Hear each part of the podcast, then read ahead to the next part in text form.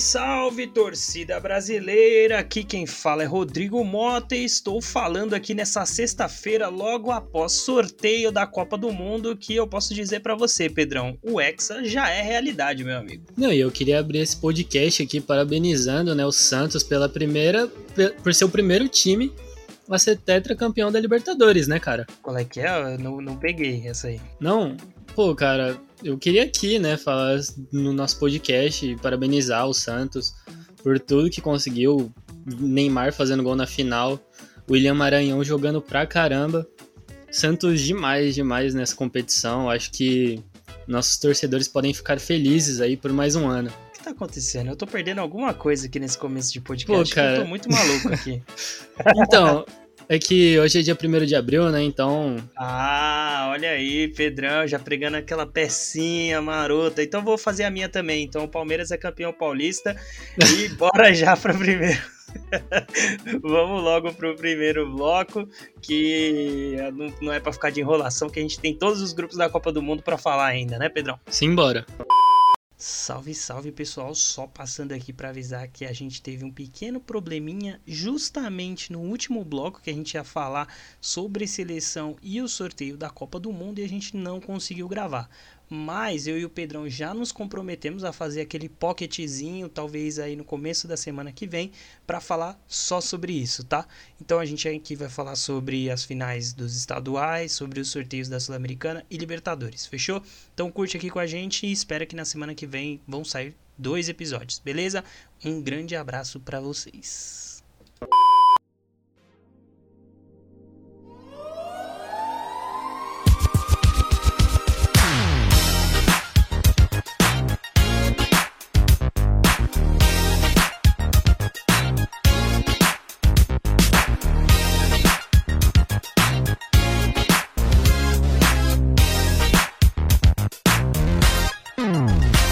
Pedrão, vamos chegar aqui, claro, né, como é de praxe, vamos começar falando sobre a nossa queridíssima pré-temporada aí que fica no nosso coração, né?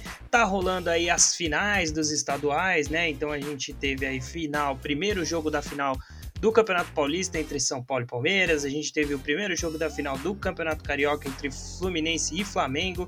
É, esse fim de semana a gente vai ter aí a final em jogo único do Campeonato Mineiro, né? Entre Cruzeiro e Atlético Mineiro. A gente tem final aí da Copa do Nordeste com o Fortaleza empatando em 1 a 1 aí com o Esporte.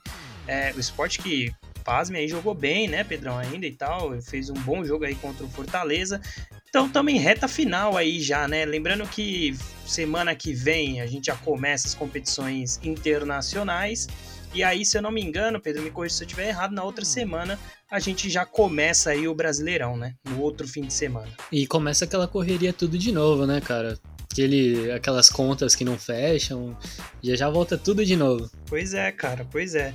Mas antes da gente pular aí para para falar sobre isso. Aliás, já fica aqui o convite para quem está ouvindo, né? Na semana que vem a gente vai fazer aí um, um raio-x, né, dos clubes brasileiros aí da, da primeira divisão, dando destaque para um ou outro ali da segunda divisão e a gente falar nossas expectativas para a temporada, né?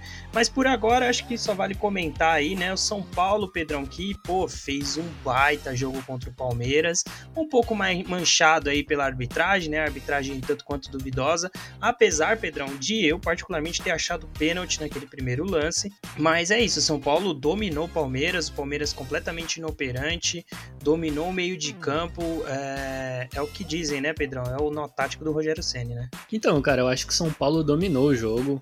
É, o Palmeiras que estava sem o Danilo, né? Que eu acho que é uma peça fundamental ali no meio de campo. E foi exatamente isso, né, cara? O Palmeiras perdeu o meio de campo, não tinha meio de campo no meio da partida. E, cara, foram três gols do São Paulo de bola parada, se eu não me engano, né? Não lembro muito bem como foi o segundo gol. É, assim.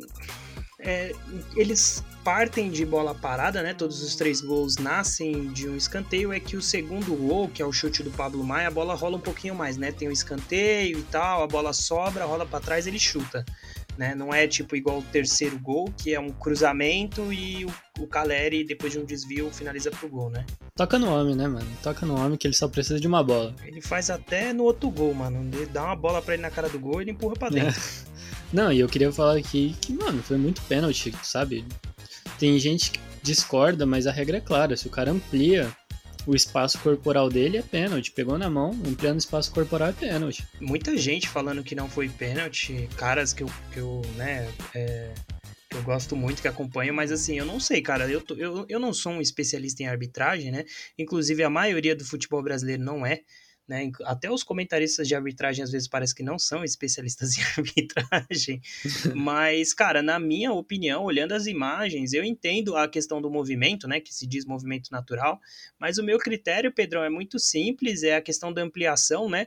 Ele não estava com a mão colada no ombro, ele estava com a mão ao lado do ombro e ele muda a trajetória da bola. Então, para mim é muito claro pênalti.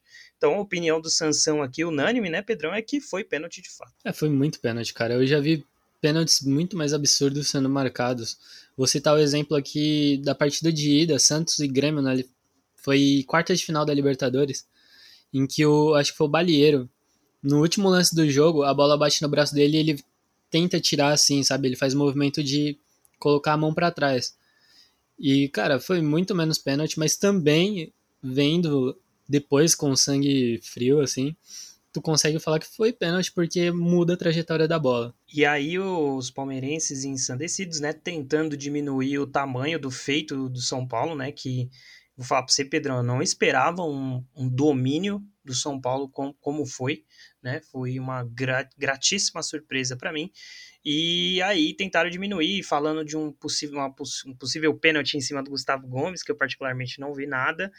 E também a bola do Wellington ali, que ele bota o pé né, na, na, na, tentativa, a bola bate no pé dele, resvala no, no braço dele, que para mim não é pênalti, simplesmente por essa questão de hum, ele colocou o pé na frente, né? Se o cara tentasse cruzar a bola e diretamente batesse na mão, é uma coisa, né?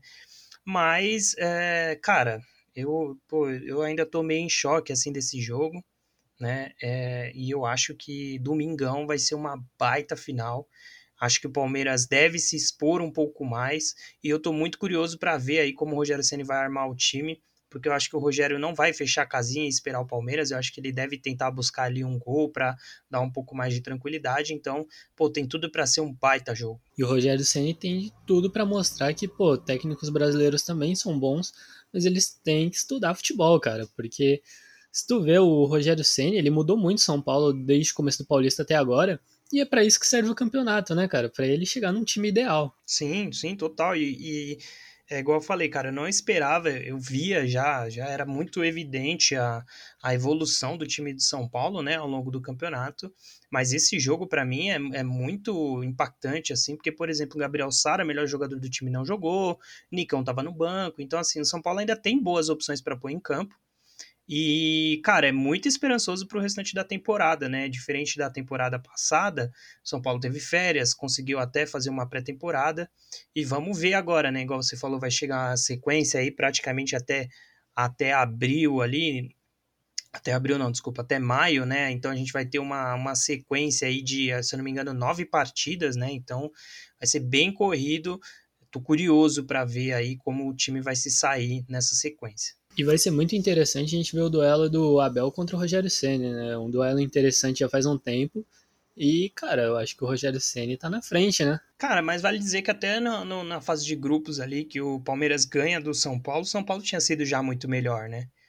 É, apesar do Palmeiras ter feito o primeiro gol e ter ganhado o jogo, o, o São Paulo foi muito melhor. Então, é isso, cara. Às vezes acontece, né? Assim como, pô, grandes técnicos aí, a gente via grandes, grandes embates. Eu espero poder ver aí por muitos e muitos anos esse embate entre Rogério Senna e Abel Ferreira, o melhor estilo Guardiola e Mourinho, assim, sabe? É, o Mourinho a gente não precisa nem falar quem é, né, cara? É, pois é. é. Dito por ele mesmo que é uma grande inspiração, né? E que não é ruim também, né? É, porque o Abel já mostrou que ele, ele tem, consegue ter o melhor do Mourinho, mas ele consegue mudar né, o time e ele tem feito o Palmeiras jogar de formas diferentes, o que não exclui, né, é, e eu tenho visto também pouca gente falar isso, o trabalho que o Rogério Ceni fez de conseguir anular as principais virtudes do Palmeiras, porque eu particularmente não ouvi o nome do Dudu, do Rony, é, do Veiga, se eu ouvir foi muito pouco. Então, é, assim como foi contra o Corinthians, que o, o, São Paulo conseguiu anular os principais jogadores, também fez isso contra o Palmeiras, né? Bom, e eu queria lembrar aqui que do Santos ele não teve que anular ninguém, até porque o Santos não tinha nenhuma referência. Então, É isso, né, cara? Entrou em campo anulado já. É. é, o que aconteceu também lá no Rio, hein, Pedrão? Um jogo meio estranho, né? Maracanã lotado, é, Flamengo e Fluminense, Flamengo amplo favorito, né? E conseguiu tomar dois gols do Cano aí em jogadas bobas, né? Cara, o segundo gol é bizarro, assim, como o Cano aparece sozinho dentro da área, assim. É uma coisa de louco e o Fluminense aí conseguiu ampliar essa vantagem de 2 a 0 que eu acho que assim como a final de São Paulo não está decidida ainda, mas o Flamengo é, tá longe de mostrar uma resposta, né, cara? É, cara, e você vê que, tipo, Léo Pereira acabou com o jogo, né? Eu acho que foi o melhor jogador do Fluminense. Junto com sim. o Cano. Sem tirar o sim, mérito sim. do Cano, né? Porque uhum. era pra estar tá no meu peixão hoje, mas infelizmente não tá. E tá brilhando lá no time do Abelão, né, cara? Pois é, cara. O vale dizer aí também hoje, só destacar rapidinho, né, Pedrão? O, o Flamengo acertou hoje aqui com, com o Santos, né, goleiro do Atlético Paranaense. Então tem um baita reforço aí, acho que não joga final agora, né? Até porque não tem tempo hábil, mas para Libertadores, por exemplo, já é um baita nome. E é isso, cara. Eu não sei. Eu acho que dá para o Flamengo correr atrás, mas a verdade é que a gente ainda não vê muita consistência nesse time do Paulo Souza, né? Então é, a gente fica no aguardo de esperar aí o eventualmente esse time do Flamengo dar uma melhorada, né? Cara, agora vamos fazer uma comparação aqui rapidinho. O Flamengo seria o PSG brasileiro? Não, porque o Flamengo ganhou Libertadores, né? Já começa por aí. É, faz sentido. Mas, tipo, hoje, no atual cenário, o Flamengo é o PSG equivalente ao PSG? Porque, cara, moe muito técnico. Se não ganha tal coisa, é o pior time do Brasil. Se ganha dois jogos, é o melhor time do Brasil. Tem os melhores jogadores, assim, do mundo, em questão de nome.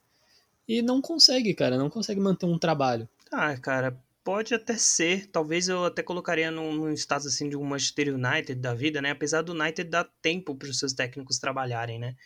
É, o United com o Solskjaer bem mais ou menos aí ficou três anos no comando, né? Mas, cara, eu acho que pode ser um bom parâmetro. É aquilo que a gente sempre fala aqui: enquanto o flamenguista não esquecer o Jorge Jesus e dar respaldo para um técnico que possa vir construir um novo trabalho decente, Flamengo não vai conseguir, né, mudar. Até porque já passou da hora do Flamengo começar um processo de renovação aí, porque tem nomes que precisam, né, cara, trocar, né? Felipe Luiz, é, agora trocou o gol, né, do, do, Diego Alves, tem Everton Ribeiro, que são ótimos jogadores, mas que já tá na hora de você colocar um cara para vir do banco, para naturalmente assumir o lugar deles, né? Não, e trouxe um garoto que era, foi formado no Fluminense, jogava lá no Spartak Moscou, já é do Flamengo, né? Lateral esquerdo, eu acho que já é algo muito importante para a renovação do Flamengo. Até porque o Flamengo não tem um lateral esquerdo fixo hoje em dia, se tu for parar pra pensar assim. É, cara, Rodinei que é o titular, né, pela esquerda, é isso? É, tem o Luiz Felipe também. Hum, cara, não sei. Eu acho que precisa renovar e, e, precisa fazer isso com muito cuidado, né? Porque o Flamengo é um time de massa e, e naturalmente, quando você tem muitos torcedores, a chance de, de, dos torcedores serem muito exigentes é maior, né? Porque é, são muito, muitas pessoas que pensam diferentes, mas que querem uma coisa só, que é o, o resultado, né? Mas é isso, Pedrão. Você quer comentar alguma coisa sobre essa possível final aí do Mineiro? Cara, eu tô bem esperançoso, acho que vai ser uma grande final. E, e que é, eu tô bem curioso, porque eu acho que o Cruzeiro não entra tão atrás do Atlético assim, não, cara. É, e essa final já começou bem antes, fora das quatro linhas, né? Do Cruzeiro falando que ia se vingar lá da primeira partida que foi um roubo. Então, falou que iam se reencontrar na final, quero só ver. E eu já vou falar que aqui eu sou cruzeirense até o final, quero que o Atlético, ó, ó, entendeu, né? E eu só queria destacar, né, Pedrão, que a gente fala sobre gestão, né? Porque o, o Cruzeiro ele tá num turbilhão, né, de problemas extracampo, né, com toda essa questão do Ronaldo aqui que a gente comentou até no episódio anterior mas mesmo assim consegue, conseguiu montar um time consistente, né? Um time com nem não tem muitos nomes assim de destaque, montou um time consistente e está fazendo um bom futebol. O Galo é amplo favorito, tem jogadores muito melhores, mas a gente sabe que às vezes só uma boa estratégia basta, né? Vale destacar também que o técnico do Cruzeiro, na minha humilde opinião, é muito bom. E é isso, cara. Para a gente finalizar aqui, é... Copa do Nordeste, alguma coisa a declarar aí, ó. Pablão tem que voltar aqui. A gente falou que ia chamar ele quando acabasse a Copa do Nordeste, né? Então a gente vai, vai chamá-lo muito em breve. E para falar aí, quem sabe, desse, de um título aí da Copa do Nordeste do Fortaleza. É, cara, inclusive a final vai ser na casa do Fortaleza. Eu já espero até o mosaico que vai ter, né? Porque Sim. pensa numa torcida que gosta de fazer mosaico bonito, né? Sim.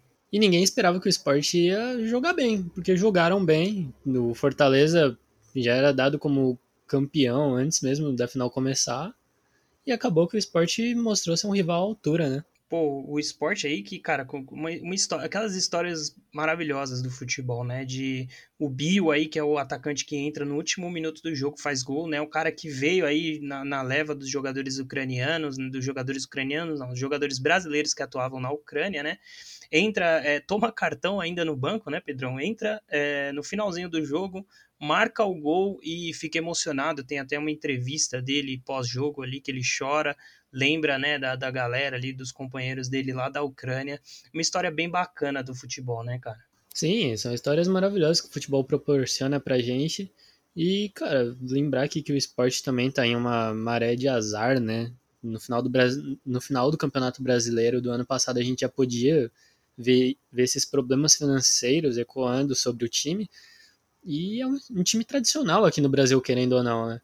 Sim, um time certeza, super tradicional na Copa do Nordeste, inclusive, que se ganhar pode se tornar, junto com o Bahia, um, um dos maiores campeões. Eu acho que o Vitória é o outro que tem quatro, né? Pois é, cara, é a, Copa do Nordeste que cada vez mais se consolidando, né? Vai ser um fim de semana bem emocionante aí, vai ser legal esse fim de semana de reta final de pré-temporada aí, com os títulos de pré-temporada dos times o que vai ajudar a gente ali no nosso parâmetro semana que vem para o Campeonato Brasileiro, né, Pedrão? Então, mais alguma coisa para destacar? Você queria falar do Santos, né, cara? Vamos lá, lança a braba aí antes da gente pular para o segundo bloco para falar de seleção. Cara, eu vou passar aqui rapidinho para não alongar muito. O Santos fez três contratações, né? William Maranhão, que, pô, chega desacreditado. É, ele fala um pouco disso na coletiva dele. Mas vamos acreditar, né? O Pituca também chegou desacreditado e foi um baita jogador é o que nos resta é ter esperança. É, Cara, também contra... se, foi, se ele foi contratado num bom trabalho de scout, é até bom que ele venha desacreditado, porque a expectativa fica lá embaixo, né, cara? Cara, eu já te adianto que não foi. é porque, cara, se, for, se o scout do Santos fosse bom mesmo, eu acho que não teria ido atrás, porque os torcedores do Bahia, inclusive, é, ficaram muito felizes que ele foi embora.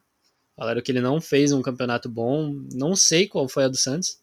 Então eu não Cara, consigo acreditar vezes... que foi um trabalho de scout isso aí. Às vezes a gente tem aquela parada do jogador que não encaixa determinado estilo de jogo, né? Vale lembrar que o time do Bahia foi rebaixado, né? Não é como se o time fosse bom, né, como um todo e ele jogasse mal. E às vezes é isso, o jogador tem características que, que podem acrescentar, né? E às vezes mesmo vindo de um jogador, mesmo vindo de um time que eventualmente cai na Série B, como por exemplo o Rafinha no São Paulo, que para mim é extremamente consolidado, estava é, no Grêmio que caiu, não, não, não estava jogando no Grêmio bem, mas no São Paulo, cara, tá muito bem. Então, primeiro passa pelo técnico, né? E segundo, às vezes ele tem algumas características que possam eventualmente interessar aí ao, ao Bustos, né, o novo técnico do Santos. É, e o que deu a entender foi que foi foi tipo indicação, digamos assim, do Bustos.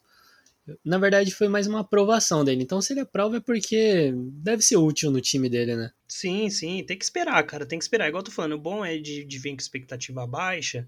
É que é isso, o cara vai provar dentro de campo, entendeu? Acho que quando o jogador vem com expectativa muito alta, às vezes, mesmo ele jogando bem, o torcedor não tá satisfeito, né? Então, enfim. Então, Mais agora, agora eu vou passar pelas outras duas contratações, né? Que esses sim foram indicações do Bustos. Eu acho que contratações pontuais excelentes do Santos. Que foi o meio-campista do Guarani, do Paraguai. Bom, bom dia aí para os corintianos, ou boa noite também. É, Rodrigo Fernandes, bom jogador, é interessante, principalmente nesse time do Santos, que precisa de um meio-campo igual ele, meio armador assim. Acho que vai ser interessante.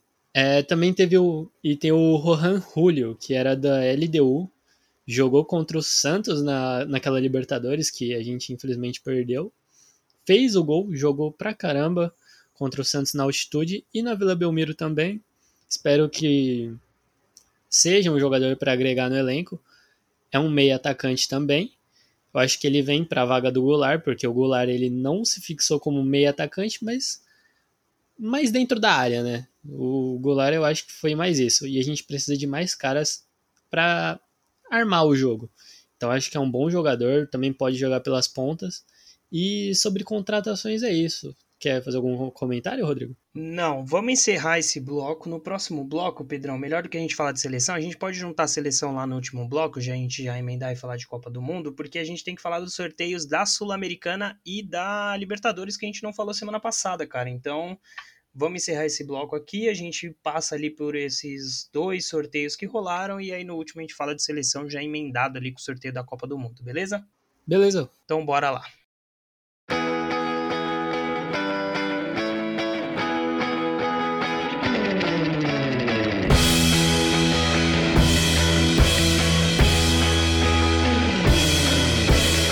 Então, Pedrão, a gente gravou, né, o último episódio aí na quinta-feira, né, quinta-feira é, de, de noite, né, a gente gravou ainda antes é, do jogo do Corinthians contra, contra o Guarani, né, e, e enfim, antes também das semifinais ali, né, da, da do Paulistão, e também na sexta-feira rolou os sorteios da Libertadores e da Sul-Americana.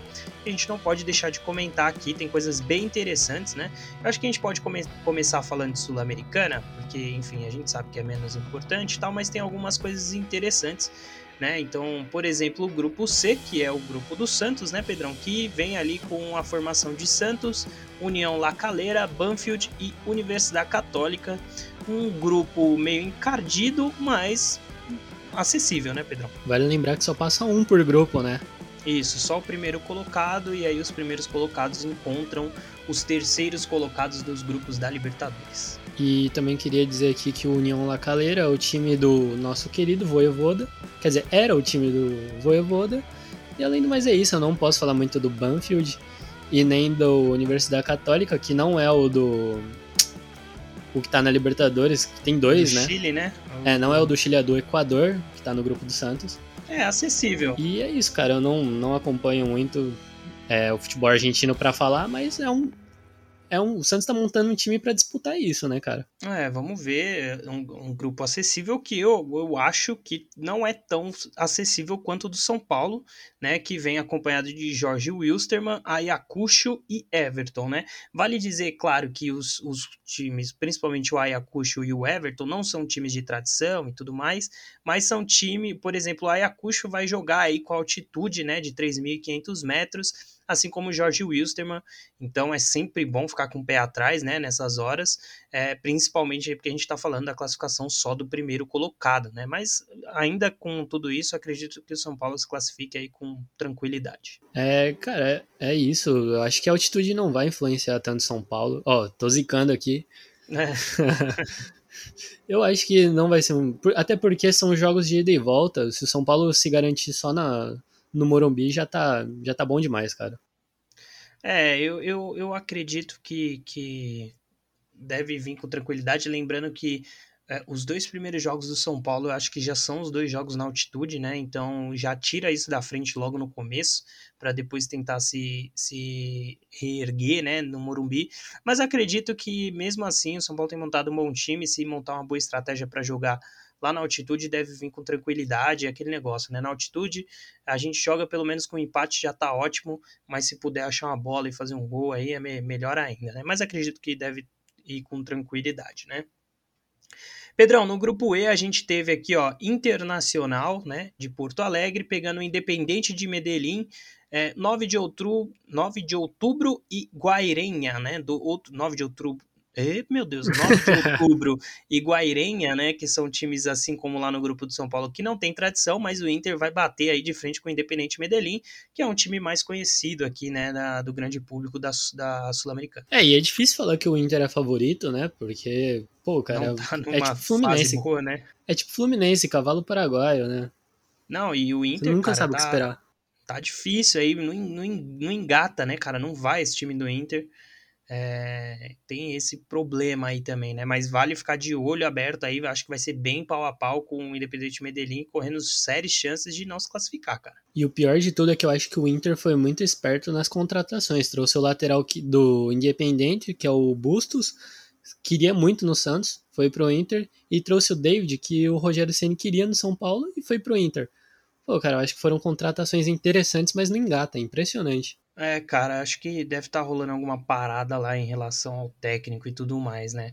É, quem pegou ali uma baita de uma pedreira aqui. Esse é provavelmente que a gente pode dizer de um grupo da morte, né, Pedrão? É Atlético Goianiense, né? Que apesar de ter feito um bom campeonato brasileiro, entrou no grupo F aqui com LDU de Quito, né? E com Defensa e Justiça.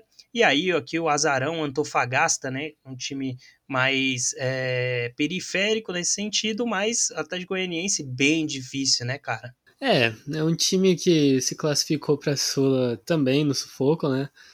E a gente não pode usar essa classificação para a Sula como falar, pô, o time é bom. Não, cara, alguns times no brasileiro foi o que sobrou, entende? Agora... Não, mas o Atlético Goianiense ainda, o Atlético Goianiense no final do campeonato se classificou na frente de São Paulo e Santos ainda, né? Quase foi para Libertadores, inclusive. Exato, cara, mas isso não é muito mérito, até porque é, o nosso time também não estava tão bem. Agora, jogar na altitude contra a LDU vai ser complicado. E ainda tem o Defensa e Justiça, né? Que é um time que tem, que tem se consolidado aí, né, cara? Argentino que tem se consolidado principalmente na Sul-Americana, né? Às vezes os caras se preocupam tanto entre LDU e Defensa e Justiça que sobra aí pro Antofagasta ou pro Atlético Goianiense. Já pensou? É, seria engraçado. Eu gostaria. Mas acho difícil, acho difícil, né? É, assim como o Ceará também, Pedrão. O Ceará não deve estar tá achando tão engraçado quanto a gente, porque também pegou um grupo meio chato, né? Pegando o Independiente, né? Da Argentina. E Deportivo. Laguaira, é isso? Deportivo Laguaira e Ceará, né? Obviamente. E o General. É? General Cavalheiro. Um grupo com poucos nomes assim que inspiram, né? Aquela, aquele medo, mas o Independente, né? Clássico time argentino. Eu acho que é o franco favorito nesse grupo. É, o Independente que é o, é o maior campeão da história da Libertadores, né? Ano passado perdeu para o Santos e ficou de provocação na internet. Enfim. Enfim, eu acho que o Ceará não vem um momento bom na temporada, não jogou bem a Copa do Nordeste. E sei lá, hein, Trocou cara. de técnico, né? Dorival pintou por lá, início de um trabalho, né? Vamos ver. É, vamos ver. Eu não acho que o Independente também seja tão imbatível. Mas vai depender Sempre. de como o Ceará vai se portar, né? Sempre lembrando, né? O Ceará tá com o Dorival agora, né? Novo técnico. O Ceará só tem uma derrota na, na temporada, Pedrão. E o, o, o Ceará que vai ter aí, o, o Dorival vai ter basicamente uma semana de treino aí até o primeiro jogo, né? Da, da, da Sul-Americana.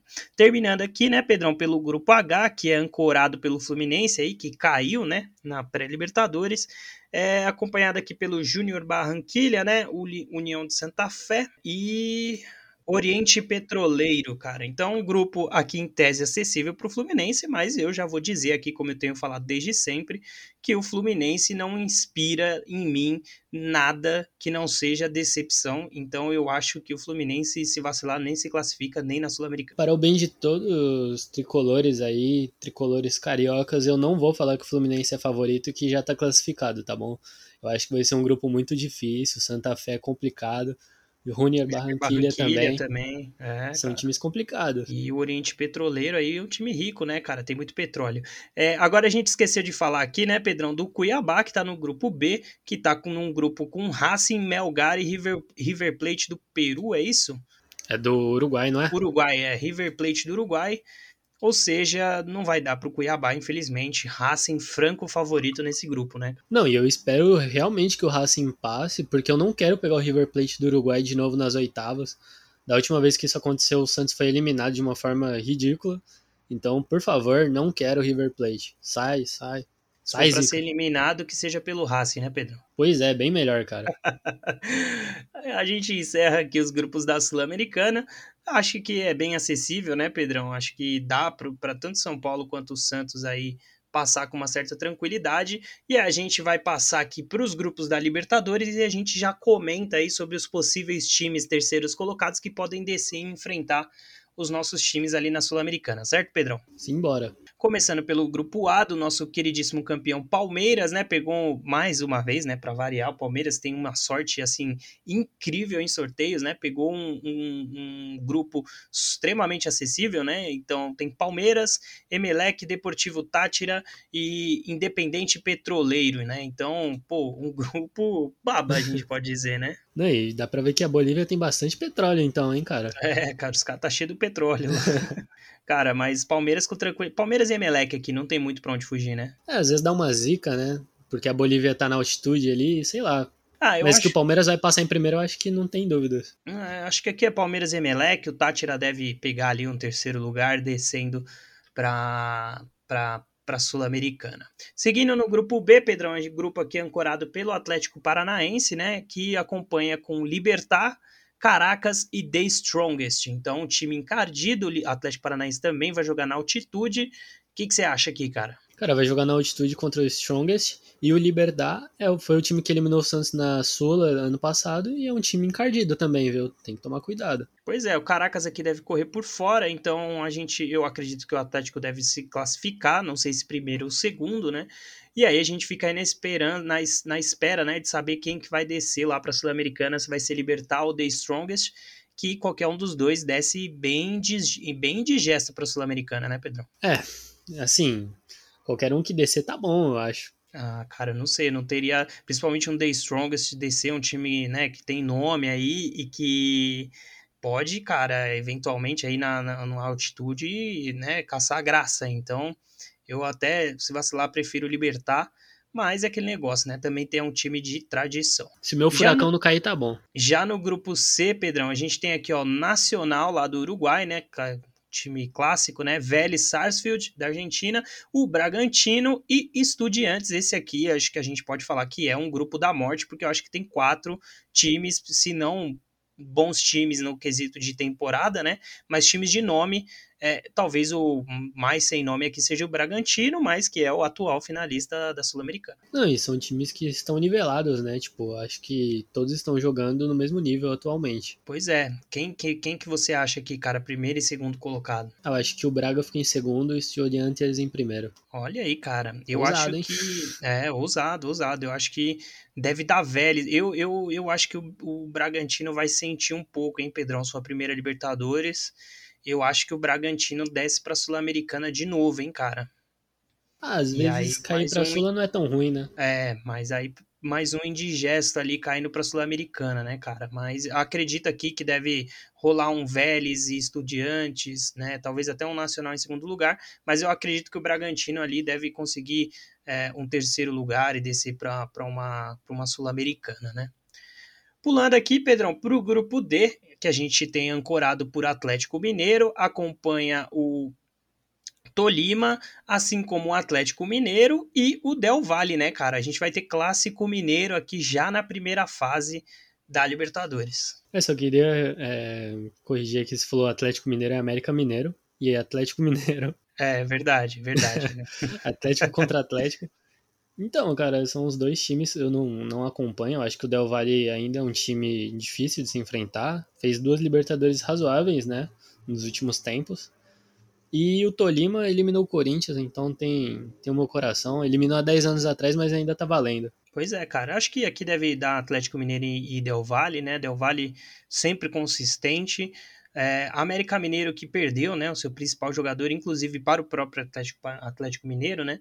Acredito que o, o América aí possa também descer para uma Sul-Americana. Infelizmente, essa primeira Libertadores do América acho que vai ser muito difícil classificar. Pegou um grupo encardido, né? Ah, cara, mas eliminou o Barcelona de Guayaquil, que eu acho que já foi um grande feito e já tá bom, né, cara? Se cair também já tá bom. Pois é, é isso também, né? A gente não pode descartar, porque de fato o América fez uma grande pré-Libertadores, então não dá para você simplesmente descartar como se ele não tivesse nenhuma chance de classificar. Aqui vai ser um grupo interessante, acho que o Tolima corre um pouco por fora, né? Mas seguimos firmes, né, Pedrão? Quem talvez não segue firme é o Corinthians, que vem aqui no grupo E, junto com Boca Juniors, Deportivo Cali e Always Ready. Cara, eu vou te falar, hein? Eu não sei não, hein? Olha, eu vou ser bem sincero que eu não quero que o Corinthians caia pra Sula, não, cara. Eu tenho medo do Corinthians quando chega em mata-mata. E, cara, assim, Boca Juniors eu também acho que é um time que já vem dando aquelas mancadas já faz tempo, hein? Pois é, cara. Eu acho que, assim, aqui tem o Corinthians e o Boca que são os maiores nomes, né? Mas que já há um bom tempo não são tão consistentes, né, como já foram em outros tempos. Ainda que eu acho que os dois devem se classificar, né? Acho que um pouco o Corinthians um pouco mais na bacia das almas assim. E aí acredito que, enfim, o, o Always Ready aí deve buscar né, essa terceira colocação, falando aqui com base em nada, que é a credibilidade que a gente passa aqui no São FC. Não, é, é isso, né? O Corinthians em Libertadores tem aquela, né? Os caras sempre dão para trás. Pois é, pois é.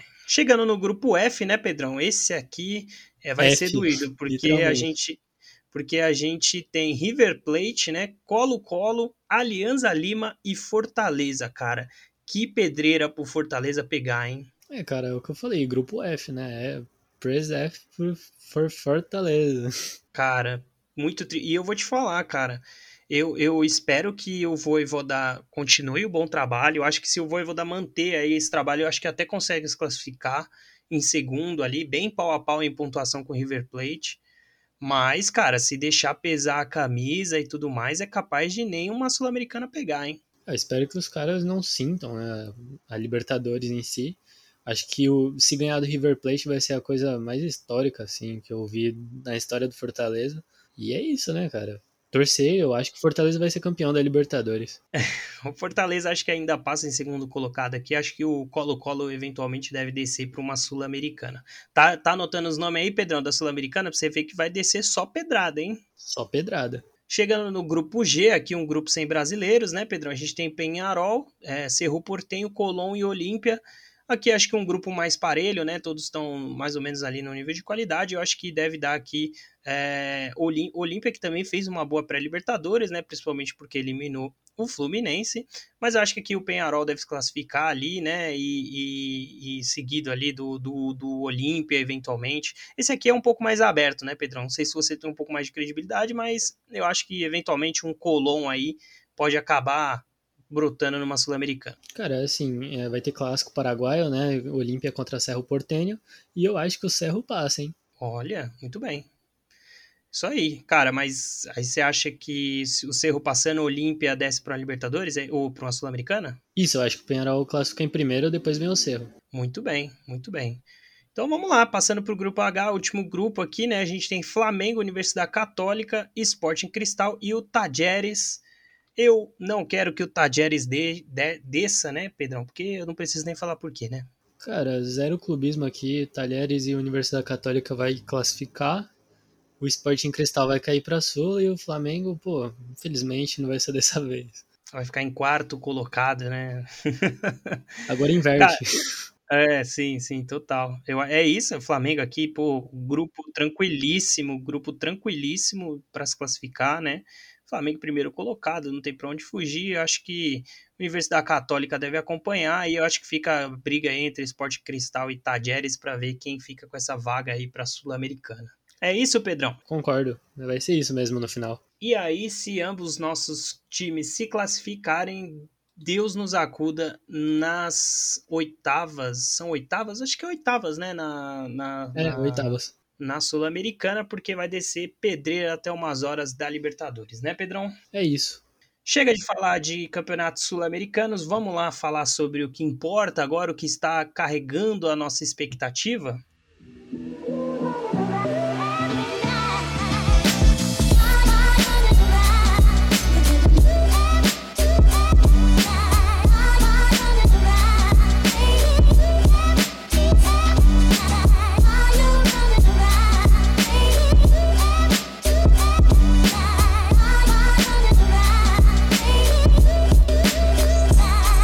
Pedrão, já que você não me respondeu aí no último bloco, não, me deixou não, num é que... vácuo aqui, me deixou num vácuo aqui. A internet tá triste eu... que eu não tô ouvindo nada. Mas você vai ouvir o que eu vou falar agora, porque eu acho que o Hexa já é uma realidade, hein, Pedrão? Lógico, o menino Ney levando o Brasil nas costas vai ser Hexa sem, sem dúvida. Duas partidaças do Brasil, né, cara? E que, pô, eu vou te falar uma coisa, como é bom, assim, a gente critica o Tite aqui, a gente nunca deixou de criticar o Tite, né? Claro, nunca, a gente nunca falou que o Tite tinha que sair da seleção, mas a gente sempre questionou sobre essa questão do Tite variar, né? Ou a lista, né? Ou o estilo de jogo. E eu acho que nesses dois jogos mostrou que o Tite tá buscando novos caminhos e novas formas de jogar, né, cara? Dois baita jogos, né? Mesmo jogando na altitude, é, o time titular, o time reserva jogando muito bem. É, Anthony fazendo duas partidas incríveis, Bruno Guimarães na segunda partida jogando fino. Enfim, cara, não dá para não empolgar, né? Então, acho que o jogo contra o Chile foi, foi muito emblemático, né? Que os caras estavam prometendo que ia ganhar da gente aqui. Não ganharam, é, busca-se o Chile, né? Hoje, hoje não sortearam o Chile na Copa do Mundo, não sei porquê. Acho que inventaram alguma coisa lá, né? Infelizmente, muito chato isso. E o Anthony, como, como esse moleque Procura joga, né? rivais. Busca-se rivais na América do Sul. E é impressionante como o Anthony joga, né, cara? Eu acho que o Tite tinha uma dor de cabeça daquele lado do campo e agora tem duas dores de cabeça muito. que são boas, né, de ter essa dor de cabeça, que é o Rafinha e o Anthony. Os caras jogam demais. E, cara, a gente acabou de mencioná-lo aqui. Eu acho que o Richarlison bem demais nessa data FIFA também, hein? Se o Tite já tava meio que convencido no Matheus Cunha, eu acho que acendeu uma luzinha lá, hein, cara? Cara, eu acho que acendeu uma luzinha mesmo na cabeça do Gabriel Jesus e do Gabigol, né? Que os dois acho que vão ficar de fora. Cara, Gabigol, para mim, está completamente fora. É. Eu acho que ele corre muito por fora, porque o Matheus Cunha ainda tem um ano, né? Já deve estar tá voltando, se já não voltou e eu vejo ele muito à frente do Gabigol nesse sentido. Se o Tite quiser um centroavante móvel que possa jogar pela lateral, eu acho que o Richardson tá na frente dele. O Jesus, eu acho que o Tite ainda possa convocar por uma questão de jogador de confiança, mas eu acho que o Gabigol tá completamente fora dos planos, cara. Eu acho que o único jogador que tá atuando no Brasil que pode pintar na escalação é o Arana mesmo, fora o Everton, né, que a gente já não conta, porque já tá lá é, é o Arana, eu acho que fora ele. Isso se não sair agora também, né, no meio do ano. Mas fora ele, eu acho que Gabigol, Everton Ribeiro, eu acho que nenhum desses aí deve pintar na, na lista final do Tite. Concordo, eu acho que o Gabigol não aproveitou bem as chances que teve, diferente do Richardson, que em dois jogos fez duas partidas boas, eu acho que inclusive fez gol nos dois jogos, né? Eu sei que fez contra o Chile, não vi o jogo contra a Bolívia, só os melhores fez, momentos. Fez, fez dois contra a Bolívia, eu acho. Então, é, foi, o, foi eleito o melhor da partida, né, cara? Só isso. Isso. O Richardson, cara, ele é muito. Pô, o Richardson é o cara que você gosta de ver jogando pela seleção, porque você vê que é o cara que quer estar tá lá, que entrega tudo dentro de campo, sabe? É o cara que. É aquele cara que você fala, mano, esse cara é o cara que eu quero na minha seleção, sabe? E o melhor de tudo, né? Zoa argentino pra caramba, então, então tá valendo. Exatamente, cara, muito carismático, não tem como, né? É isso, cara. E, cara, enfim, confirmada a classificação histórica aí do Tite, né, cara? Tomou, acho que três gols, né? Quatro gols, é, melhor defesa aí, e fez 40, né, brother? É bizarro. Mas é isso, acho que a seleção termina o ciclo aí de classificação para a Copa de maneira magistral. O Tite conseguiu renovar no finalzinho, né? Trazendo esses alas aí, dribladores, né? Rafinha, Anthony, é, Vini Júnior, até o próprio Rodrigo, né? Então o Tite consegue novas peças né, para essa seleção, que a gente ainda não sabe se vão ser 20, 23 ou 26 jogadores, né? Ainda está por definir isso aí. A gente espera que seja 26, porque enfim, que tenham mais jogadores, né?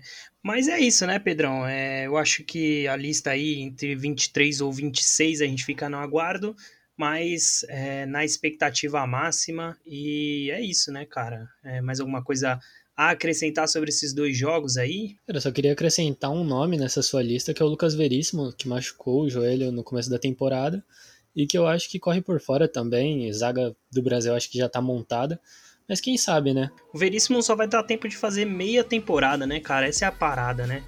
É, tem o zagueiro lá do Chelsea que me fala, o Gabriel Magalhães, é isso? É do Arsenal, o Gabriel Magalhães. E do Arsenal, isso. Do Arsenal, que é um bom zagueiro também, tem jogado bem lá. Eu acho que é uma boa alternativa ao Veríssimo, né? A gente espera que o Veríssimo volte, é um ótimo zagueiro, eu acho que dá muita consistência na zaga, né? E a gente fica no aguardo, lembrando que pô, a gente tem um ano inteiro ainda, né, para ver até a final da Copa. Eu acho que é isso. Uh, muitas é, posições definidas, só o ataque em aberto aí. Mas antes da gente pular para o sorteio da Copa do Mundo, eu queria falar sobre as, as eliminatórias, né? O finalzinho aí que teve bastante emoção, né, Pedrão? A gente teve o Uruguai se classificando no finalzinho, né? Um golaço do, do Soares. É, a gente teve Portugal confirmando o favoritismo depois do papelão da Itália, né? Ah, só a última coisa que a gente tem que destacar, né? A Polônia se classificando em cima da, da, da Suécia aí, Ibra, extremamente puto, né? Mas é muito triste a gente sempre né, falar disso de jogadores que ficam fora. mas é ossos do ofício, né, cara? E eu preferia muito mais a Suécia, mas como isso não quer dizer nada, vamos seguir, né? Bom, e agora aqui que o Pedrão me abandonou, né? Teve problemas técnicos de conexão lá, a gente não conseguiu terminar esse finalzinho do podcast para falar sobre o sorteio da Copa do Mundo e as nossas expectativas para a mesma. Assim como eu falei no começo do programa, a gente vai fazer um episódio pocket só falando disso. Fechado? Muito obrigado para você que chegou até aqui. Não desiste da gente e semana que vem a gente está de volta com dois programas, hein? Então um ótimo final de semana para você e tamo junto.